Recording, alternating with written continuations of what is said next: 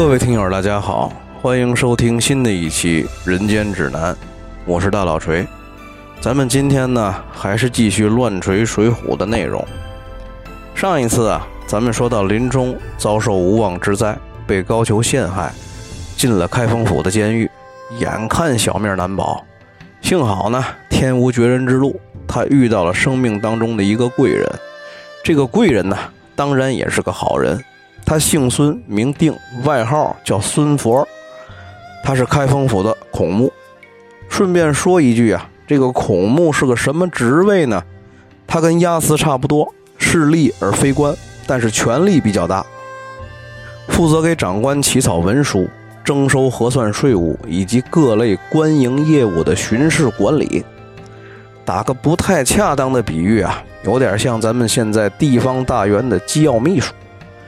这孙秘书把高司令授意给开封府要治林冲死罪的罪名，手持武器，故意闯入中央军司令部机要办公室，刺杀中央军司令魏遂，改成了什么呢？叫佩戴武器。意外进入中央军司令部机要办公室，而这么一来呢，林冲他就能得一条活命。虽然是能得活命，那也是死罪可免，活罪逃不了。罪名呢是定了，那林冲就该准备告别家人。而林冲这次告别呢，却来自导自演了一出立休书休妻的戏码，意图与自己唯一的家人划清界限。咱们说这个林冲休妻啊，历来是众说纷纭。有的人说林冲不忍妻子受罪，重情重义的；也有人说林冲是刻薄无情，只顾自己前途。这两种观点呢是针锋相对，黑白相向。但是这真相呢只有一个，却往往不是您所知道的那个，哎，也未必是我说的这个。因为了解真相啊，需要一个抽丝剥茧的过程，而《水浒》当中的真相，那自然是藏在《水浒》的原文当中，需要细细的掰扯。咱们回到原文，先搞清楚林冲跟他妻子之间的感情是怎么样的。林冲对自己的老丈人说呀：“自蒙泰山错爱，将令爱嫁侍小人，以至三载，不曾有半些差池。”亦不曾生得半个儿女，未曾面红耳赤，半点相争。可见呢，三年时间和睦恩爱，没红过脸，更没抬杠拌嘴，如此的夫妻情分，已属难得。咱们说呀，落难见真情。林冲啊，被高太尉设计陷害下监狱之后，书里写的是林冲家里自来送饭，一面使钱。所谓这个林冲家里，那自然说的就是林娘子，而更难得的是什么呢？林冲的老丈人张教头，一来买上告下，使用财帛。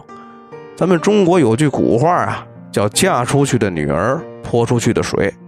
作为老丈人的张教头，如此全心全力的救助林冲，至少说明了他对林冲的认同。这个呢？也从侧面印证了林冲夫妻生活的美满和幸福。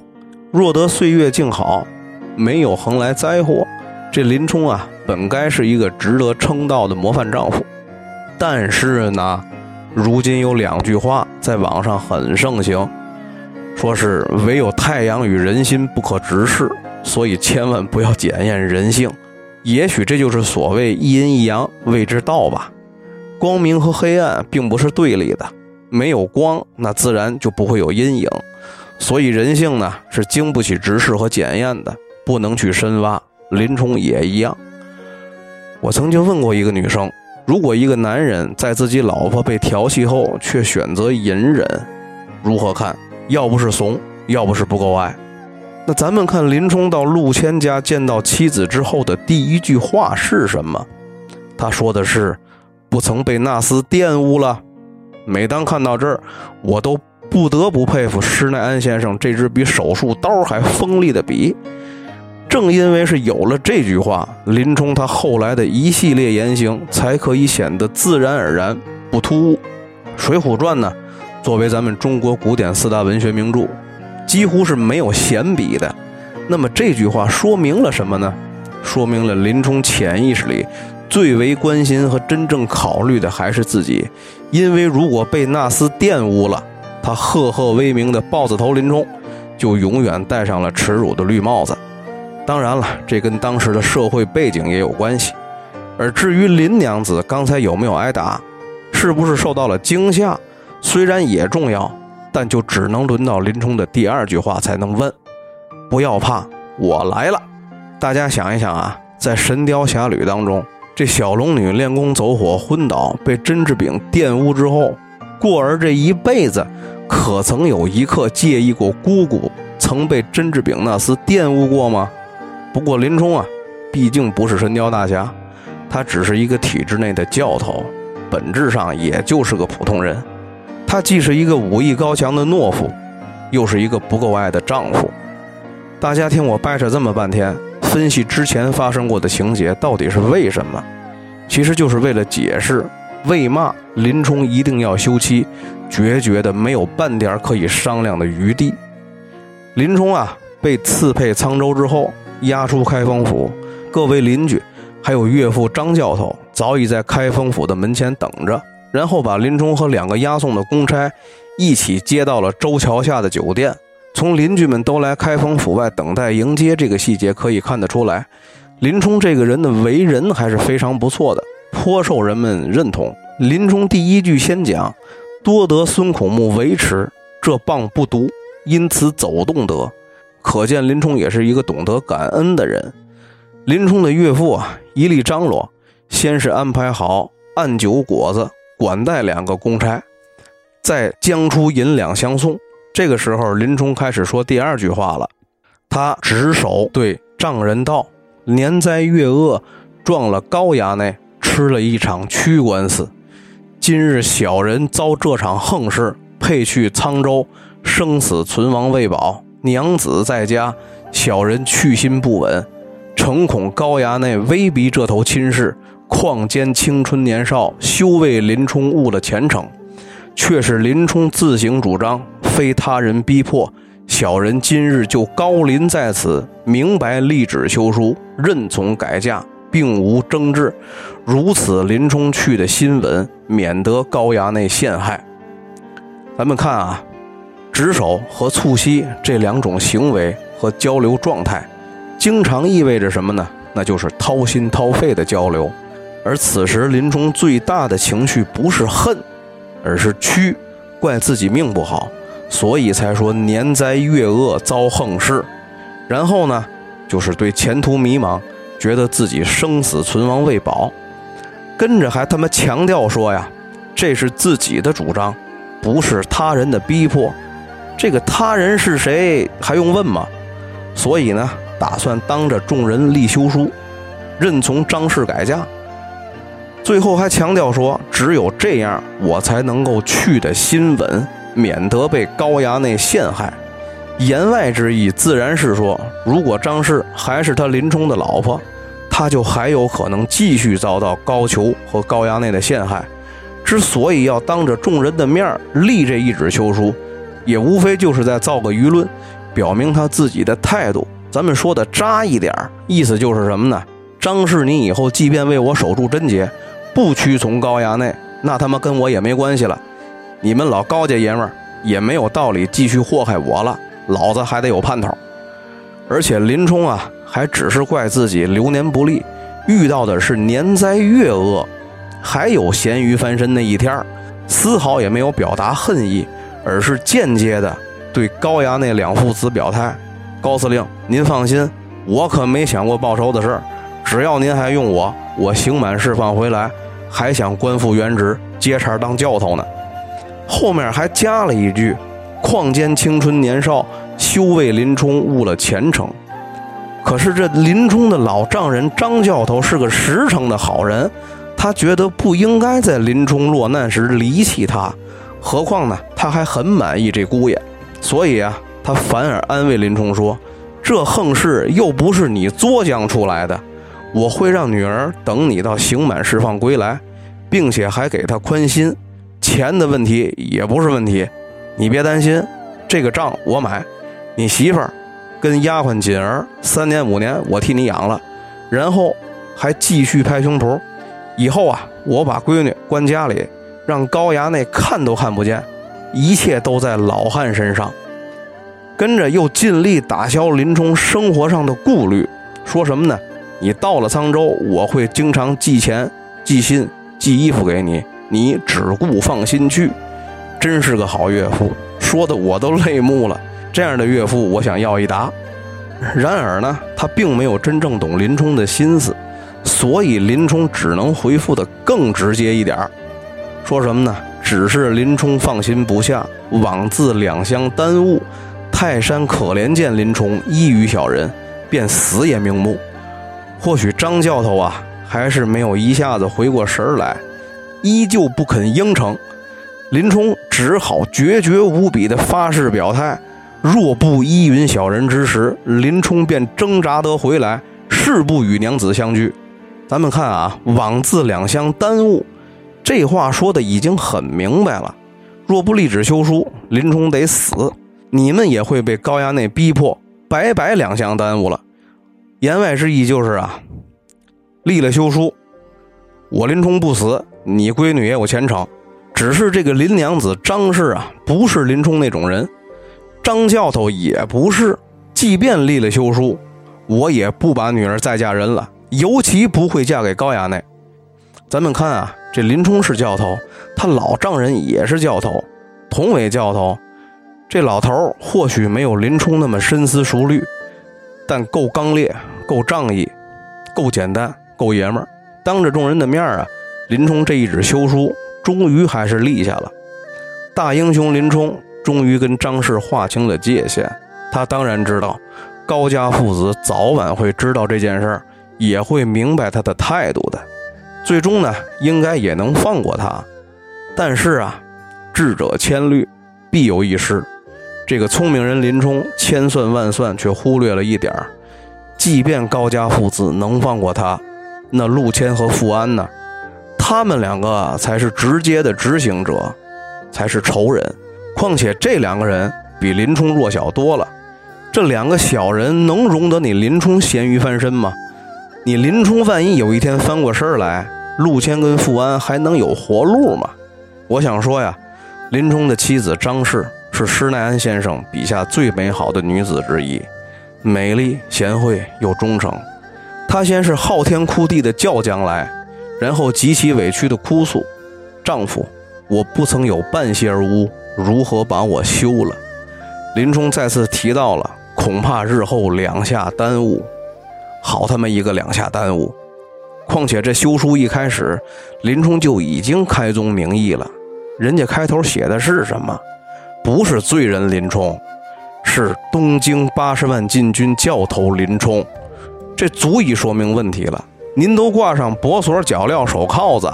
扛着一副铁叶大木枷，准备发配沧州劳改队了，还在离婚协议书上提自己职务，有必要吗？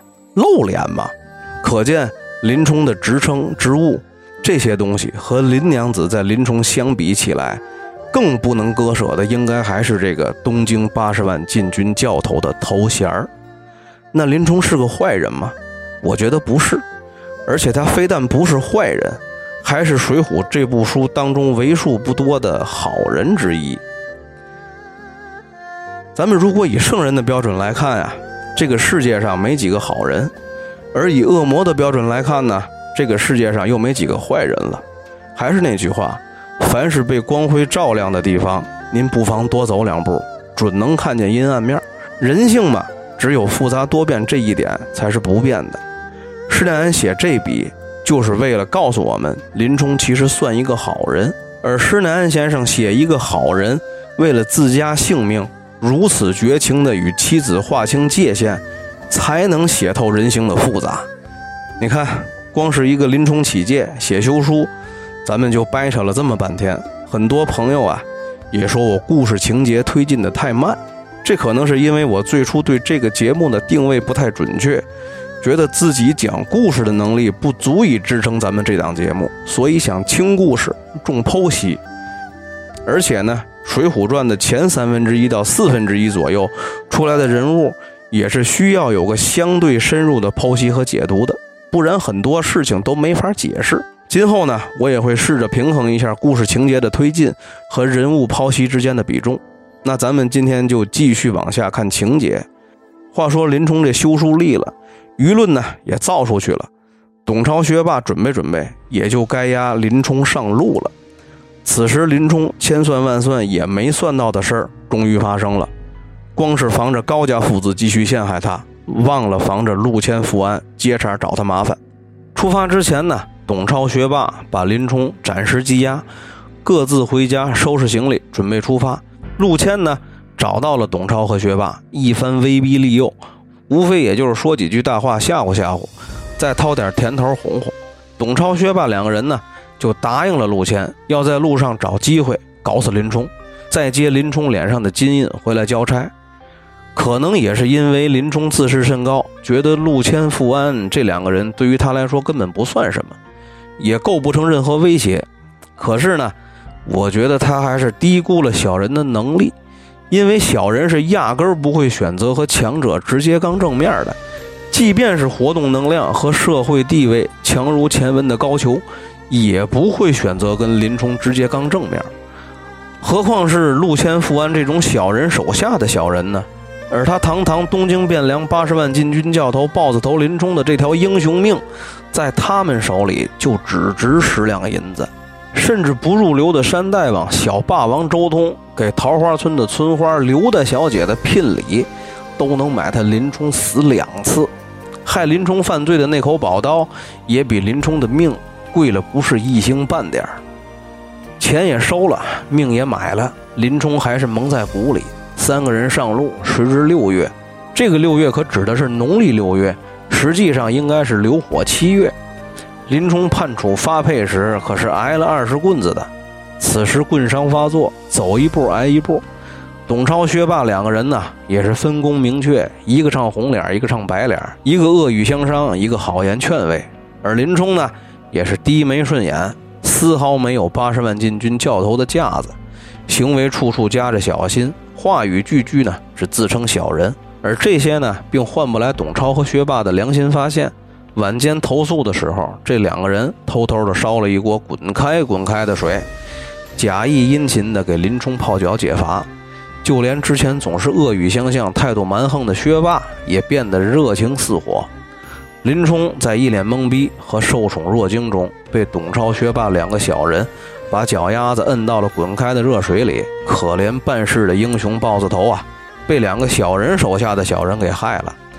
这俩人之所以这样，也是因为惧怕林冲的身手，担心不是他的对手。光是把林冲烫的两脚燎泡还不算，两个人呢？还偷偷的把林冲的旧草鞋给扔了，换了一双新的。这草鞋呢，其实是旧的舒服，新的草鞋是有很多的草茎、草刺儿的。两脚燎泡加上没盘出来的新草鞋，这罪过可够林冲受一回的。次日清晨啊，二人一早催促林冲穿上扎脚的新草鞋上路，依旧如常，一红脸一白脸的互相配合着。行不到二三里，这林冲脚上的燎泡啊。就被新草鞋都刺破磨穿了，一步一蹭的走不动。眼见得到了一处密林附近，林冲提出实在走不动，想要歇一会儿。殊不知啊，进了这片密林，他也就差不多该死了。原著中交代这林子叫做野猪林，说此处啊是东京去沧州路上第一个险峻去处。宋朝的时候，这座林子里，但有些冤仇的，使用些钱与工人。带到这里，不知结果了多少好汉。说白了，这地儿啊，就是一个专门干这种勾当的场所。进了林子，坐在树下，董超和薛霸还是不放心，提出啊，你要想歇会儿也行，但是得把您捆上，不然你跑了，我们俩没法交差。董超、薛霸道：“俺两个正要睡一睡，这里又无关锁，只怕你走了，我们放心不下，以此睡不稳。”林冲答道：“小人是好汉，官司既已吃了，一世也不走。”大伙儿听听，多么可笑的一句话！什么叫做小人是好汉呢？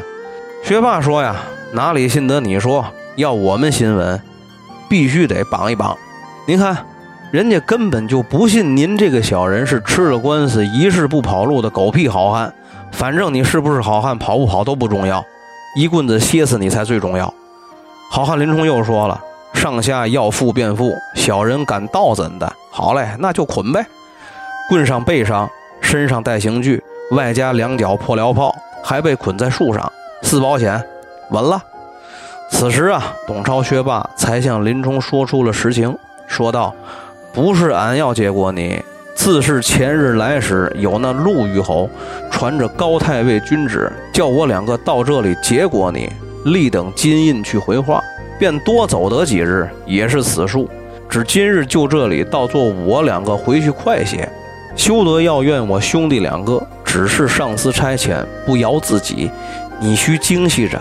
明年今日是你周年，我等已限定日期，亦要早回话。说罢。便举起水火大棍，抡圆了，照林冲脑袋直劈下来。这要是说书先生说这段野猪林，这会儿呢必须得拍木头、推买卖、拴扣子，说一句“可怜林冲半世英雄，就要命丧野猪林”。要知林冲性命如何，且听下回分解。不过我呢就没必要这么干了，因为这么干没意义。您众位都是有文化的人，谁没看过《水浒》啊？都知道下面发生了什么。鲁智深出现了，一禅杖就隔开了离林冲脑门还有一韭菜叶距离的水火棍。抡起禅杖，正要结果二戒差的时候，被林冲叫住了。然后呢，鲁智深接下来的行为和语言特别值得剖析一下。鲁智深扯出戒刀，把绳子都割断了，便扶起林冲叫：“这个叫特别重要，叫什么呢？兄弟！”俺自从和你那日相别之后，洒家忧得你苦。自从你受官司，俺又无处去救你。打听得你配沧州，洒家在开封府前又寻不见，却听得人说监在使臣房内。又见酒保请来两个工人，说道：店里一位官寻说话，以此洒家疑心，放你不下，恐这厮们路上害你。俺特地跟将来。见这两个撮鸟带你入店里去，洒家也在那店里歇。夜间里听得那厮两个做神做鬼，把滚汤转了你脚。那时俺便要杀这两个撮鸟，却被店里人多，恐防救了。洒家见这厮们不怀好意，越放你不下。你五更里出门时，洒家先投奔这林子里来等杀这厮两个撮鸟。他倒来这里害你，正好杀这两个。这里写的可是鲁智深叫道，然后巴拉巴拉说了好长一段话。那干嘛用叫而不用说呢？可见这些话鲁智深是憋了好久好久，为林冲担忧到了何等地步。咱们生活当中跟别人说话的时候，若是大叫一声，还比较好理解；但是大叫着说出这么多话来，就一定很激动了。哎，不好意思，我有点跳戏。我马景涛既视感有没有？可这不是马景涛，这是鲁智深呐！鲁智深是谁？鲁智深可是洒脱豁达的豪迈英雄啊！这会儿却像个受了莫大委屈的怨妇一样，说个不停，不给别人插嘴的空隙。而且咱们通读《水浒》，这也是鲁智深说的最长的一段话。大大咧咧的鲁智深，什么时候都是脑袋一沾枕头就打呼噜的主。现在为你林冲睁着一只眼睡觉。时刻留意着你的安危，林冲一行凌晨不到五点的动静都一清二楚，这种关切之情何等难得，又何等珍贵呀！所以啰啰嗦嗦说了这么一大段文字，就是四个字儿：由得你苦。让鲁智深这么一个人觉得苦，这得多苦呀！可林冲接下来干了什么，说了什么呢？鲁智深救下林冲之后啊，一直担心。董超、薛霸路上再犯歹心，一路上就监督着二界差，伺候着林冲，自己保护着林冲，一路送到沧州附近。眼见得走到官道上啊，从这个地儿到沧州，再也没有人烟稀少的险恶去处。鲁智深这才放心，准备和林冲告别。此时呢，二戒差见鲁智深要离开。虽然这两个人路上已经分析出来，这个厉害的胖大和尚应该就是传说当中酸枣门外相国寺菜园子里头倒拔垂杨柳的鲁智深了，但是此刻呢，也想从侧面确认一下，问了一句话：“不敢问师傅是在哪个寺里住持？”鲁智深是这么回答的：“你两个撮鸟问俺住处做什么？莫不是去高俅那做什么奈何洒家？别人怕他，俺不怕他。洒家若撞着那厮，叫他吃洒家三百禅杖。然后临别之际啊，鲁智深为了震慑两个借差一下，一禅杖打断了一棵松树。两个借差呢，见鲁智深如此神勇，也暗自吃惊，从此就断了加害林冲之心。随后呢，鲁智深就和林冲道别。书中原文这样写：摆着手，托了禅杖，叫声兄弟保重，自回去了。董超、薛霸都吐出舌头来，半晌缩不回去。林冲道：“上下。”俺们自去吧。两个工人道：“好个莽和尚，一下打折了一株树。”这个时候，林冲说了什么呢？这个值得什么？相国寺内一株柳树，连根也拔将出来。二人只把头来摇，方才得知是实。操！两个公差壮着胆儿都没能套出来的实话，让你林冲无意中就给交代清楚了。咱们前文分析过啊。林冲是个特别精细谨慎的人，他的这个无意到底是不是真的无意，那可就太有待商榷了。连鲁智深这么个豁达洒脱、天不怕地不怕的人都知道隐蔽自己的身份信息，林冲能有多大可能性是无意间说秃噜嘴的呢？林冲固然感激鲁智深救了他的命，但依旧留下两个隐患。一来呢是此次陷害不成，却暴露了敌人的意图；二来呢是二公差不仅失手，还被鲁智深一路殴打修理。于是乎，林冲再次采用了向敌人示弱的手段，把鲁智深的身份借董超、薛霸的嘴泄露出去，希望敌人放过他。供出鲁智深就是向敌人的一种示弱。你看，我不会铁心和你们作对的。我把可以给你们带来威胁的兄弟都招了，另外暴露鲁智深可以让两个公差能有所交代，并且可以转移敌人的打击视线。林冲可怜吗？林冲可恨吗？答案只有一个：可怜之人必有可恨之处。你别告诉我，公差薛霸已经猜测到鲁智深的身份了。所以林冲透露实情并不重要，说与不说是态度的区别。任谁都可以供出鲁智深，就是你林冲不行。林冲啊，就是这么一个充满了争议、浑身拧巴纠结的人。他从一出场就是个拧巴的人，生得豹头环眼、燕寒虎须，长得像个猛张飞，手里呢却拿着一把儒雅的纸折扇他很英雄，八十万禁军枪棒教头。一生没有败绩，他也很懦弱。老婆被调戏，不敢发怒，只想息事宁人。他又很仗义，自称仗义是林冲，为人最朴忠。对一个店小二呢，也是愿意拿出银两相助。他还很无情，对接纳自己，让自己最终有安身立命之处的债主王伦挥刀杀害。他很豪气，和《水浒》里的好汉一样，大碗喝酒，大块吃肉。他也很精细，精细到你无法想象。得，那咱们今天的故事还有废话就讲到这里。虽然故事本身并没讲多少，咱们下回接着聊。大家再见。